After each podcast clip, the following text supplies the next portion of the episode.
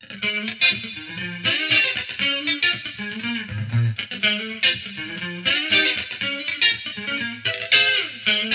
方美人。この番組は、ちょわへよ .com より、各週金曜日にお送りしております。この番組は、音楽、美術、スポーツから、ボランティア、地域活動などジャンルを問わず、多方面で活躍するゲストを紹介する番組です。タイトルの八方美人は、韓国語では褒め言葉で、多彩多芸、彩色兼美などという意味です。はい、というわけで、本日八方美人。今回のゲストはですね、千葉ジェッツという千葉県初のプロバスケットチームの立ち上げメンバーの方に来ていただきました。では、自己紹介の方お願いします。はじめまして、千葉ジェッツの牧平ゆきと申します。よろしくお願いします。よろしくお願いします。千葉県初のプロバスケットチームということでね、千葉県ってプロバスケットチームっていうのはないんですか？そうなんです。今までなかったんですけれどおもー、今回初めて千葉ジェッツというのが立ち上がりました。他の県には東京都のプロバスケットチームとかそういうのっていうのはあるんですか？はい、あります。えっと、我々が今所属しているのが BJ リーグっていう、はい。はい、あの、サッカーでいう J リーグみたいなものなんですけども、プロバス、プロのバスケットボールのリーグがありまして、はい。そこに今、えー全国で16カ所、16チームですね、加盟していて、はい。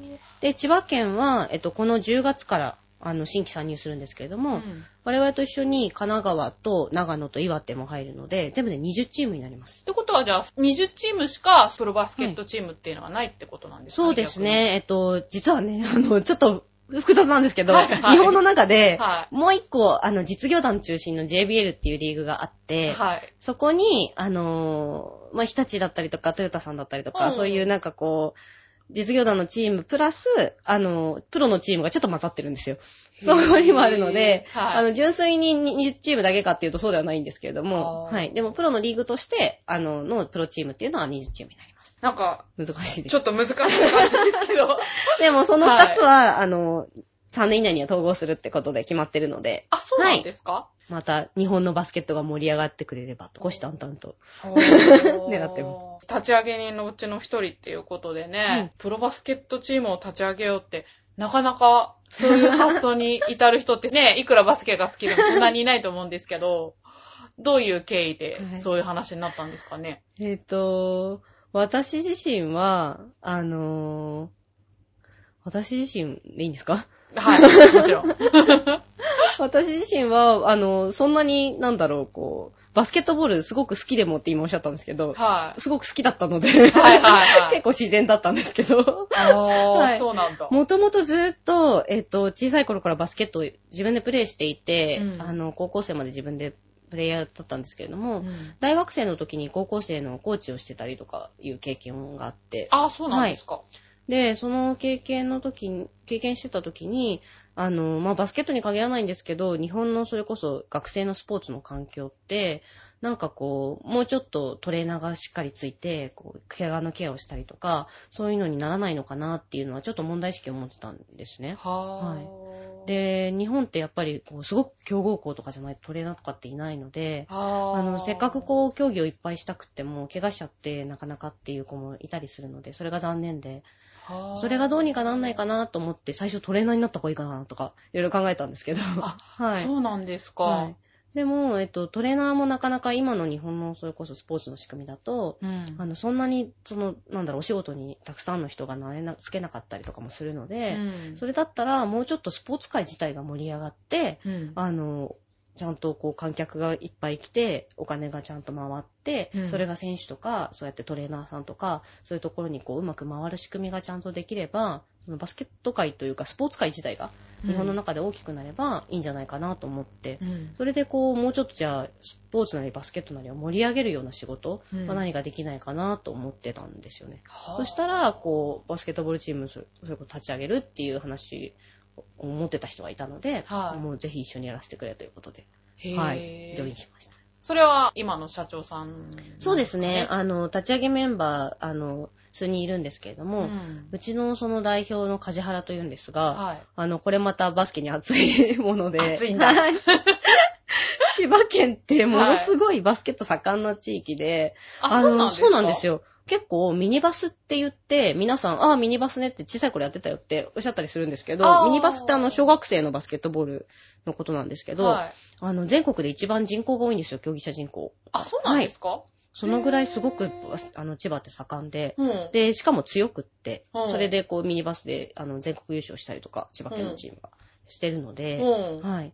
で、すごく盛んなんだけれども、うん。あの、プロチームっていうものがないために、うん。やっぱりこう、大人になるにつれて競技やめちゃったりとかする人がやっぱり多いんですよね。サッカーとか野球とかだったらこう、プロ野球選手になるとか、J リーガーになるとかっていうのがあると思うんですけど、うんバスケットボールってなかなかそれがないので、うん。すごい小さい頃って人競技者人口多かったのに、どんどん減っちゃうと。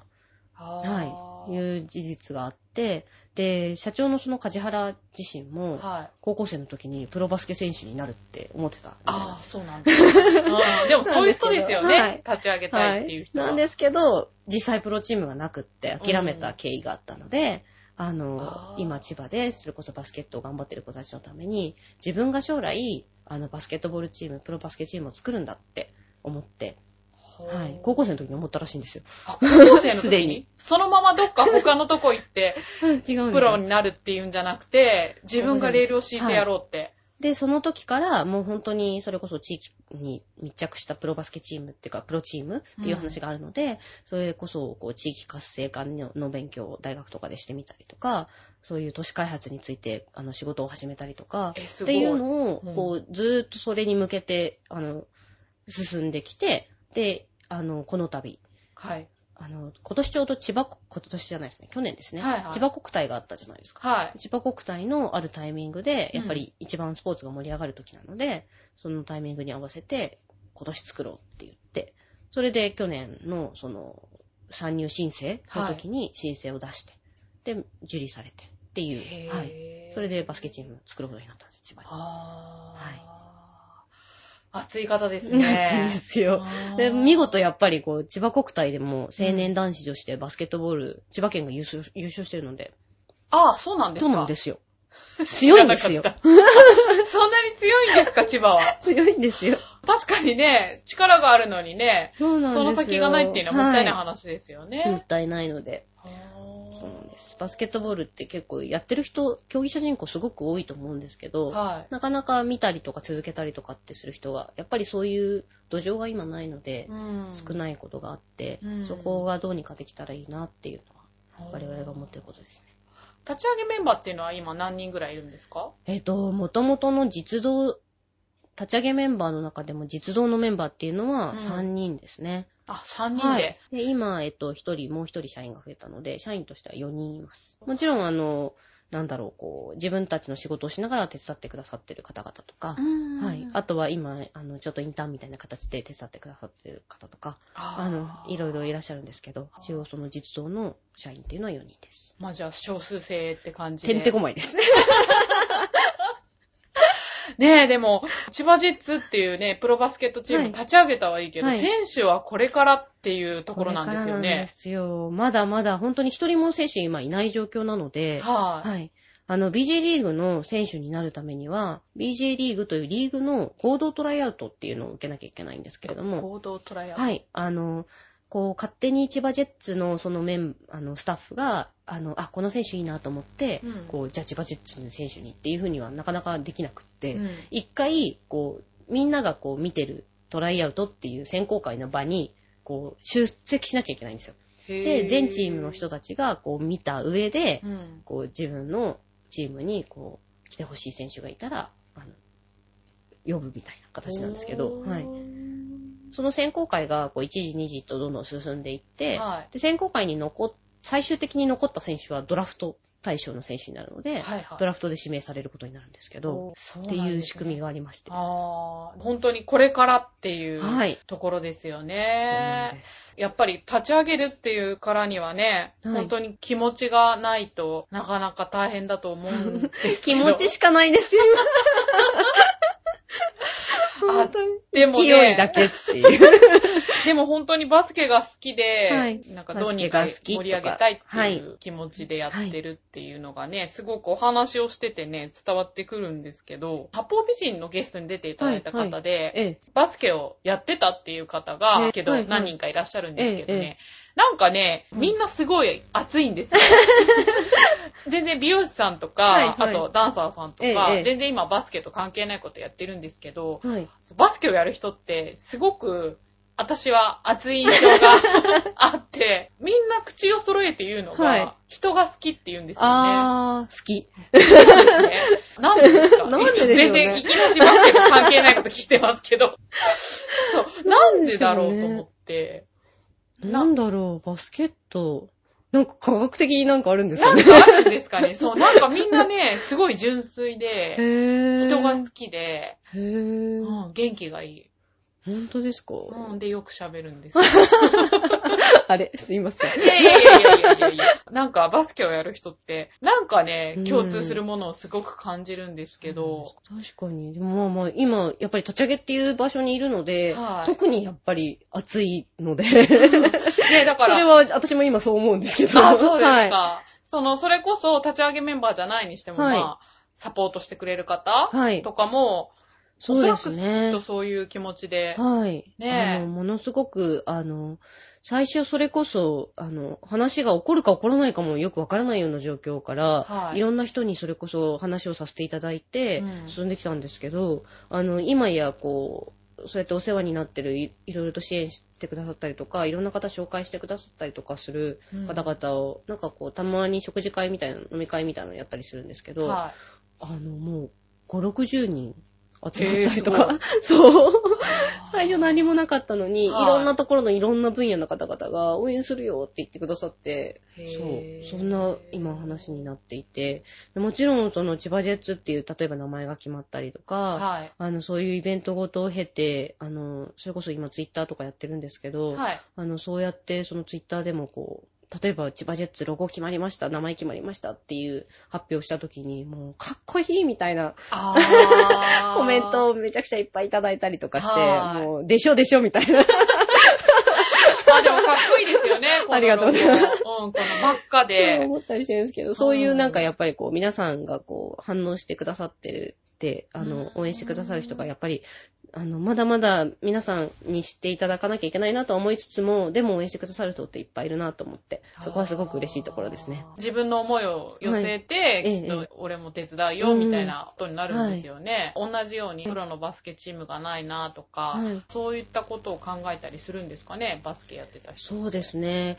あの、バスケやってた人ももちろんそうですし、はい。すごく熱いんですけど、なんかバスケやってない人でもいますね、メンバーの中にはあ、。そうなんですか。あの、スポーツにやっぱり扱ったりとか、あとは、あの、もう立ち上げメンバーの、あの、なんだろう、体当たり加減を見て、お前ら応援してやるよって言ってくださる方とか情熱に胸を打たれてっていうもうね。無鉄砲なので、ああ、でもそういう情熱って多分一番大事なんじゃないですかね。はいそこになんかこう、大丈夫かって言いながら、うんでも、じゃあ俺がなんとかやってやるしてやるよって言って、本当に応援してくださる方が本当ありがたいんですけど。あーありがたいですね。はあ、でもそうやって人に愛されるチームを作っていくのは。今、今はまだスタッフ何人かですけど、はいこれがどんどんやっぱり選手が、あの、集まって、それこそチアリーダーのチーム作ったりとかって、どんどんこう、あチームとして。はいそういうのも必要なんですそよね。うなんですよ。スポーツって。そうなんですよ。チアリーダーもぜひ、あの、これからオーディションしたいと思ってるので、あ、そうなんはい。ですか。またなんか、あの、細かいことが決まってきたら、ホームページでぜひ告知させてもらうので、あ、じゃあぜひ、あの、チョアヘオからリンク貼らてもらいますひよので。ろしくお願いします。なんか選ぶ基準ってあるんですか、あの、もう、あの、うちのそのチームのコンセプト選ぶ基準ってごめんなさい、チアリーダーの。はい、あ、まあチアリーダーでも、選手でも。うんあ、の、でもやっぱり強いチームは作りたいなと思いますね、選手に関して。あーはいで、それで、あの、やっぱり千葉にゆかりのある選手だともう最高っていう感じなんですけど。あーあ、そっか。じゃあ、千葉にゆかりがないことも、あ、ありえます、ありえます。それは日本全国、全世界から、どこでもっていう。そうですよねはい。外国人の選手もいらっしゃるので。はいはいはい。じゃあ、国際色のあるチームになったりすることも、まあね、千葉、世界の玄関口と言われそうますからね。なんですよ。だからこその千葉ジェッツですから。あ、そう、だからその千葉ジェッツっはて、意味ってあるんですか、そうなんですよ。あの、成田空港あって、ちそれこそ、あの、今おっしゃったように、はい千葉ジェッツ千葉県ですね。あの、はい玄関口なので、国際窓口なので。はい。あ、本当にそれが由来なんですか？そうなんですよ。で、もちろん、その、千葉県の玄関口、そうそう、国際都市ってこともあって、もちろん日本の中で勝つのは当たり前で、将来的に、うん。それこそこう、ジェット機にうん。乗っけて子供たちの夢とか、もう千葉県すごいんだぜっていう誇りとかを乗っけて、もう全世界に飛び立てという思いを持ってつけてるので、このロゴが本当にね、飛行機っぽいですよね。この真っ赤で。そうなんですよ目。立つ感じですそけど。うなんです。なんかあの、バスケットボールのスタイルをうんちょっとなぞらえて作っているものなんですけれども、ぜひホームページとかで見てほしいんですが、あはいはい鉄板、鉄板の、あの、なんだろう、た鉄の盾からジェット機が飛び出してるようなあー、イメージの本当だ。そういう感じだ。ロゴなんですけど、その鉄の盾っていうのがもう鉄壁の守はい備を表していて、そこからの、こう、スピード感ある、うん。あの、速い攻めっていうのがジェット機になぞらえていて、はい。だからこう、攻めも守りもバッチリっていう、そういうロゴです。そう、私バスケって言えばね、漫画ぐらいでしか読んだことなくてね、スポーツも苦手なので、ええ。いい選手になるにはどういう素養が必要かとか、あで、ご自身も教えられてたってさっきおっしゃってたじゃないですか。はいはいはいはい。どういう子が上手になるんですか？すごい、あの、普通のこと言っていいですか？あ、はいはい。あの、基礎をちゃんとやる人。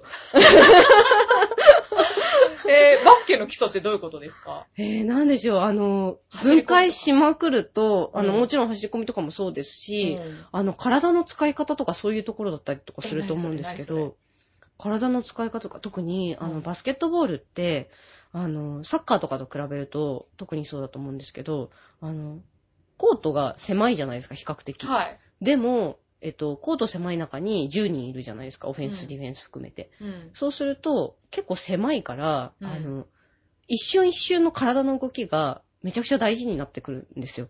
なんか、うんあの、例えば、すごい長い距離を、うん。すごく足の速い人と、そんなに速くない人が一緒に用意挑んで走ったら、うんめちゃくちゃ差がつくと思うんですけど、はい。すごい狭い中だと、うんあんまり差ってつかないと思うんですね。そうすると、こう、スタートの切る時の、あの、初動の速さとか、なんかそういう一瞬の動きがめちゃくちゃ大事になってくると思うんですけど、細かいところが。持久力っていうよりは瞬発力の方が大事なんですか？なんか結構体がぶつかるスポーツだし、うんあの、結構しんどいので、オフェンスディフェンスの切り替えがあんまり。りないので、うんあの、バレーボールみたいにそれこそ、あの、一回攻めたら、あの、止まって、もう一回次のプレーが起こってとかじゃなくて、うん。攻めてたと思ったらボール取られたらすぐ守らなきゃみたいなのがあるので、結構しんどいので、それはそれで持久力も必要なんですけど、うんやっぱりなんか本当にボールもらった時の足の向きとか、うんそういう細かい動作が結構その次の動きにつながったりとかするので、うん結構基礎のところってすごく大事だと思いますよ。意外と緻密なスポーツだと思ってます。はあしかも、あの、ゴールあんなちっちゃいのにボールあんな大きいし。まあまあそうですよ他の競ね。技に比べて。入んねえよってことですよね。サッカーもあんなでかいのにってね。だから私自身はすごい緻密なスポーツだなとちょっと思ってるので、はい。もうすごい。いマニアックな個人的な意見なんですけど。いやいやいやいやいや。はいねでも、やってる方の実感っていうのは大きいですよね。え、でも、どうしてバスケに興味を持つようになったんですか？どうして？漫画とかってああ、で。もえっと、私がちょうどだからそうですね、バスケット始める頃、やっぱり流行ってましたね。スラムダンク。スラムダンクが。それに影響されたわけではないんですか？えっ、と、でも、それに影響された、なんだ、最初私誘われたんですよ。誘われたのがきっかけで、小学生の時に、あの、先生に、あの、学校の先生がちょうどバスケットの先生だったんですけど、自分の担任ああ、はい、の先生。担任の先生が。お前はバスケットに向いているって。やっぱ熱い先生だった。やっぱり熱かったですね。はい。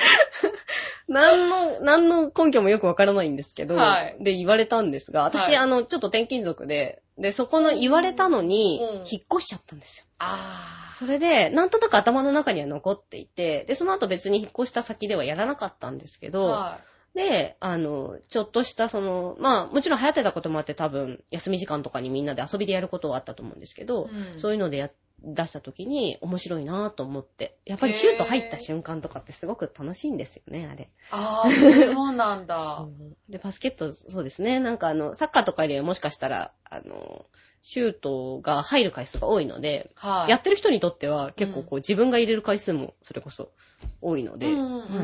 それで面白いなって、やっぱ入った瞬間はすごい気持ちいいなと思って、多分それで、やみつきになって、あとその先生の言葉が頭に残ってて、あー、でも、それでもう始めることになったらハマっちゃったっていう。じゃあ見る目のある先生だったってことですよね。いやーどうですかね。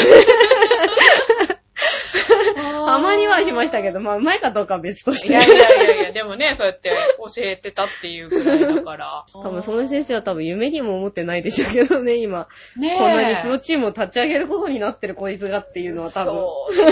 思ってないと思いますけどねね知ったらきっと喜ぶでしょうね。今度ご挨拶に行こうかって。ねえ、ぜひぜひ。私もバスケの思い出といえば、体育の時間とかでんバスケやって、上手な子とかいるじゃないですか。はいはい。私は下手な子だったんですけど、いやいやいや。パスをするときに、目線を全く違うところででやって、こうやってボールを放り投げるようにはい。してたっていうのがね、すごい印象に残ってるんですけど、頭脳プレイですよね。そうですね。だからそれもやっぱり、あの、目線を動かさずにって、サッカーとかでももしかしたらノールックパスみたいなのあるかもしれないんですけど、あの、なんだろう、ディフェンスがそれで多分一瞬こう、遅れる、反応するのが遅れることによって、うんあの、次の人がめちゃくちゃ有利になるみたいな。次ボールもらった人。そうなんだ。なんかこう、一瞬のズレみたいなのが、はい。あの、それこそシュートを邪魔するシュートチェックっていうんですけど、が遅れたりとかすると、うん。シュートを打ちやすくなって、それこそ確率が上がって入るとか。ああ、そういうのがあるんですねで。へーなんかいろいろ分析していくと面白いんじゃないかなはいなんて。ぜひぜひ。思いまだまだ、あの、なんかこう、それでも、結構、その BJ リーグの試合って、うんあの、なんだろう、外国人選手も多かったりとかして、はい。あの、派手なプレーというか、それこそスラムダンクみたいな、ダンクあ、はいはい。だったりとかも多かったりとかするので、あの、特徴としてはごめんなさい、私すごいマニアックなので、あさっきからの細かいこと話してましたけど、はい。でも、あの、初めて見た人でも、あの、それこそシュートがバンバン入って面白いっておっしゃってくださる方結構多いので、あ、そうなんですか。はむしろなんかそうやってこう、それで何回も生み出していくと、そういうなんかこう、細かいところがまた、なんかこう、発見があったりとかあってすると思うんですけど、はい。だからもうぜひ一回まず見に来ていただいて、はい最初はもちろんその、入った、入んなかったっていうので、はい。絶対そこでまず面白いと思うんですけど、日本はバスケって盛んなんですか、えっと、プレイヤーの人口は多いと思いますね。あ、そうですか。一番盛んな国っていうのはやっぱりアメリカアメリカだと思います。アメリカのバスケとかっていうのはやっぱり面白いなって思いますか？そうですね。アメリカのバスケも面白い。やっぱりなんかこう、なんだろう。そのプレイ自体の面白さとか、うんあの、もちろんその身体能力とかうんっていうのももちろんそうなんですけど、はいなんかやっぱり、えっと、私自身は、あの、NBA の試合をごめんなさい。あの、あの会場で実際見たこと実はないんですけど、あ、私そうなんですね。これから行きたいと思ってるんですけあ、ど。そうなんですけど、はいやっぱり聞くのは、あの、もうなんかすごくそれこそもうファンが熱狂的なので、やっぱりそういう雰囲気も相まって多分面白かったりとかきっとすると思うんですよね。うんあーだからぜひそういう空間をき、うち、あの、日本でもバスケットでぜひ作れたらいいなと思っていて、うんはい。私もなんかスポーツ観戦とか、あの、バスケに限らず好きなんですけど、はい。あの、やっぱり、なんか、ただミーハーなだけかもしれないんですが、あの、なんかこうみんなでユニフォーム着て、はいイエイって騒いで応援すると、すごい気持ちよかったりするじゃないですか。え、それはサッカーとかサッカーでも。はい。なので、バスケでも、きあの、ぜひそういうのを、あの、みんなで千葉の人たちが、千葉ジェッツのユニフォームを着て、うんこう、ウォーって千葉ジェッツを応援するのが、あの、週末の楽しみみたいになってくれたらいいなと思って。みんなの娯楽になったらいいなっていう。そういう風になってくれたらいいなと思ってます。立ち上げメンバーの中には、はいバスケを実際自分ではしない人とかもいるんですよあね。そうなんですよ。うんあの、彼は、あの、もともとアメリカで生まれ育って、はい。はい。あの、最近までアメリカにいた人なんあですけど。そうなんですか、は日いだから本人ですか、日本人です。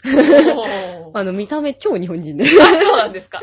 ご両親も日本人です。はいなんですけど、彼自身は、あの、またバスケットと違う切り口から、あの、でも我々のと一緒に、というかまあ、みんなでその立ち上げメンバーとしてやっていて、はい。それは、あの、やっぱりアメリカってそれこそ、さっきからその NBA の話とかもあったと思うんですけど、スポーツエンターテインメントはすごく盛り上がっていて、あの、スポーツっていうものを介して、それこそ本当に、なんだろう、全然自分は関係ないだ地元の大学なんだけど、行ってたわけじゃないんだけど、その地元だからってことで、あの、その地域のおじいちゃんおばあちゃんとかが、あの、お揃いの、それこそ T シャツ着て、あの、週末になると、その大学のラグビーの試合を応援に行くみたいな。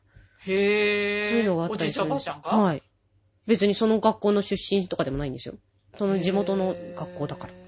なんか本当にその、もう一人、そのアメリカで生まれ育ったっていう彼もそうなんですけど、はい。あの、もともとバスケットじゃなくて水球ってスポーツやってたんですけど、水球？えっ、とね、水プールの中でハンドボールやってますみたいな。水に溜まって書くやつですか？そうです、そうです、そうです、そうです。そうですあー。やってて、はいあの、アメリカでは、まあ結構いるんですけど、その、え、それは正式なスポーツなんそうです、かアメリカで。そうです。え、そうです。日本でも正式な、正え式なスポーツです。ピーチバレーとは違いますよね。違う違う。あ怒られそうなんだ。ごめんなさい。今のなし。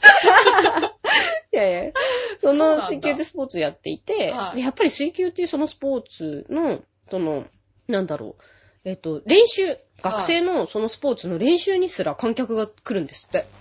話を聞くところによるへー練習と。を見練習にすら。あの、地域の人が練習してるって言って見に来る別に自分の子供とかいそういうわないのにけじゃなく。て？そう、そうなんです。そのぐらい、なんかこう、スポーツを見るってことが多分、こう、文化になってるんですよね。で、それを見てたのに、うん日本に来て、なんかこう、試合の時ですら観客があんまりいないっていう、日本で。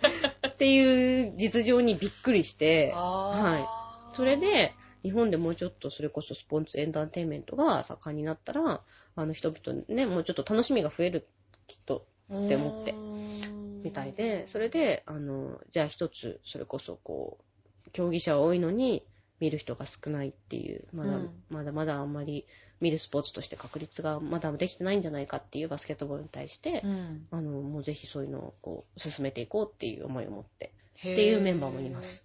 ああ、そうなんですか。じゃあ、必ずしもバスケが好きでっていうわけでなく、ねスポーツを愛してみたいな感じで。でも、あの、そういう人も、あの、中にいた方がいいと思っていて、私は。ああ、まあ、あの、そうなんですよ。んあの、客観的みんなが、あの、バスケバカだと、そっちのすごい視野狭くなっちゃうので、客観的に、その、うんいろんな人に楽しんでもらいたいので、あの、それこそバスケットをもともと知らない人が見ても、うん。あの、あんまり細かいルールを知らない人が見ても、例えば分かりやすいようにするためには、はいどういうガイダンスとか、どういうアナウンスとか、どういう、こう、説明の、あの、紙を出したらいいかとか、そういうのも含めて考えた方がいいと思ってるので、うんそれは大事な視点かなと。ああ、でもはいそうですね。もっとわかりやすくしてもらいたいですね。そうですねうんそうですね。私もスポーツとかあんまりよくわからないんで、ルールとか。うんうんはいそういう人でもね、楽しめるよそうになれるとね。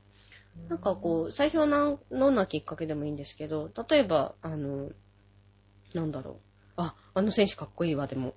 あ全然 いいんですけど。大きいですよねそれで、もはい、うんあの、そ、それを見ることによって、あの、例えばその、もともとでも子供さんがミニバスやられてるとかだと、結構お母さん方もすごい詳しかったりするんですけど、あの、ミニバスのそう、あの、千葉県盛んだってさっきお話したんですけど、はい。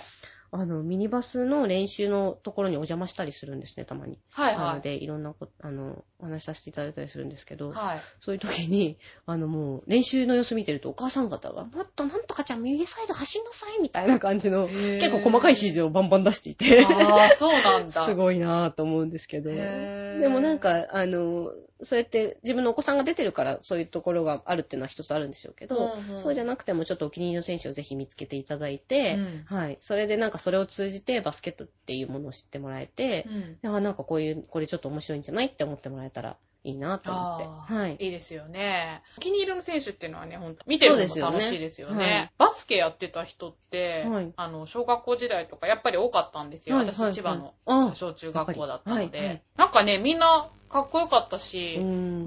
結構そうなんですよ。なんかあの、男の人とかでも、あの、背がまあ高い人が比較的多かったりとかするので、うん、あの、スタイルが良かったりとか、そうそうはい。それは本当にそうだなと思います。そうですよね、みんな細いし。うん。はい。そう。じゃあみんな、そうなんですよビジュアル系 そうなんですよ。ぜひ、素敵な選手をゲットしたいなと。そうですね なんか、ラジオ聞いてる人でバスケ選手になりたいとかいう人はいはいいたら、はい。ああ、もうどうし、たらいいんですか？えっと、今後、はいあの、まだリーグのその、あの予定が決まってなかったりするんですけど、はい。今後、あの、なんかこう、選考がまたできそうになったりとかすると、あの、ホームページでどんどんまた告知させていただきたいと思うので、はいぜひ、またホームページチェックしてもらって。そうですね。はい。じゃあリンクされてますので、はい。興味のある方はぜひその辺見ていただいてね。はい。はい。えっと、じゃあ最後に、浦安でイベントをあ行うっていうのをなんです。はい。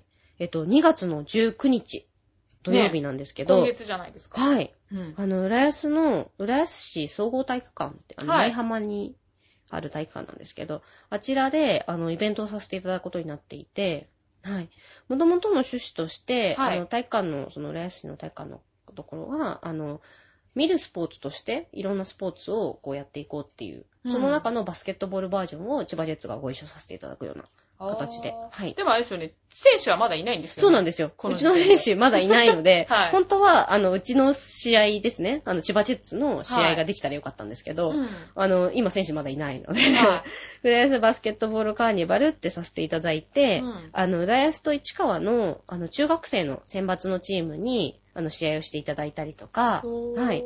あとは、えっと、さっきあの、千葉県国体で去年優勝しましたってお話をさせていただいたと思うんですけど、はい。はい。その選手も、あの、何人か出て、あの、所属している千葉エクスドリームスっていうクラブチームと、あと、は千葉県の大学の学生選抜のチームの対戦でしたりとか、みんなあと学生さんなんですね、じゃあ。そうですね。あうん、千葉エクスドリームスっていうクラブチームは、あの、仕事されてる方とか学生とか混ざってますけど、クラブチームなので。っていう試合をやったりとかします。で、あの、ハーフタイムとか、イーストサイドボーラーズっていう、ストリートバスケっていう、あの、バスケットボールを使って、こう、いろいろパフォーマンスをする人たちがいるんですけど、その方々のパフォーマンスを、はい、ハーフはいハーフサイうんハーフタイムにしてもらったりとか。えーはい私一度ね、イベントではい。見たことがあるんですけど、すごいモデルみたいなかっこいいあ、そうなんですよ。イケメンね。ですよね。イケメンですよね。え、で、で別にモデルとかタレントとかってえっいうわと、けではないんですか？モデルとか、も、なんかあの、ちょっとす、あの、してたりもするみたいですけどあ、でも、基本は、あの、そうやって、バスケットボールを使ったパフォーマンスをするっていうのも。ね、ちょっとそれもね、興味そうなんがありますね。ですよ。すごく、あの、え？っていうパフォーマンスがすごくいっぱい出てくるので。そうそうそう、はいボール使って、やっぱり目立ってましたよ。機会があったらぜひ八方美人に出てもらって、そうですよイね。ケメンのボーイズに。ねえじゃあまあそういったショーも見れるはい、っていうことで。そうなんです。で、あの、もう観覧は無料なので、当日だから、えっと、9時から会場するんですけど、はい。はい、あの、試合が、そうですね、中学生の試合が9時半から、うん、で、えっと、その先ほどのクラブチーム対大学生の試合が1時から。はい。はい。で、そのハーフタイムに、あの、そのフリースタイルのパフォーマンスがあったりとかするんですけど、うん。はい。で、大体、また3時から実はクリニックあったりとかするので、と、クリニック？クリニックって言って、はいあのーちょっと今もう募集してないんですけど、あの、小中学生に対して、うんあの、そのクラブチームの選手だったりとか、うんそれこそその、パフォーマーの方、フリースタイルとかが、あの、技術を教えるっていうか、バスケットボールを教える。あ、そうなんはい、ですか、そういう時間もあって。教えてはいくれる時間があるんですか？そうなんです。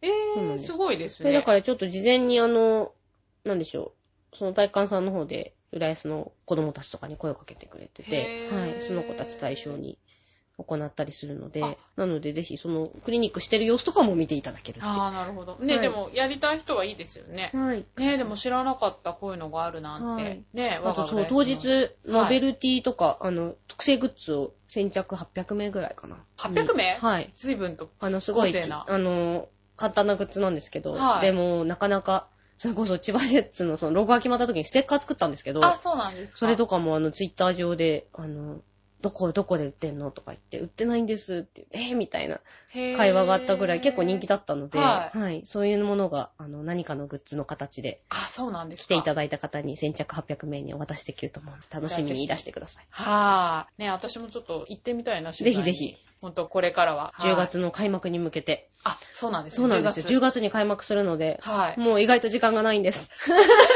うですよね。そうなんですよ。去年からあと1年、あと1年とか言いながら、はいあの、もう意外ともうあと9ヶ月。なのでははい。調和表でもね、ぜひ応援した、ぜひ行きたいと思いますので。はい。ありがとうございまはい、ありがとうございました。というわけで、お相手は私、めぐみと。牧平でした。はい、ありがとうございました。ありがとうございました。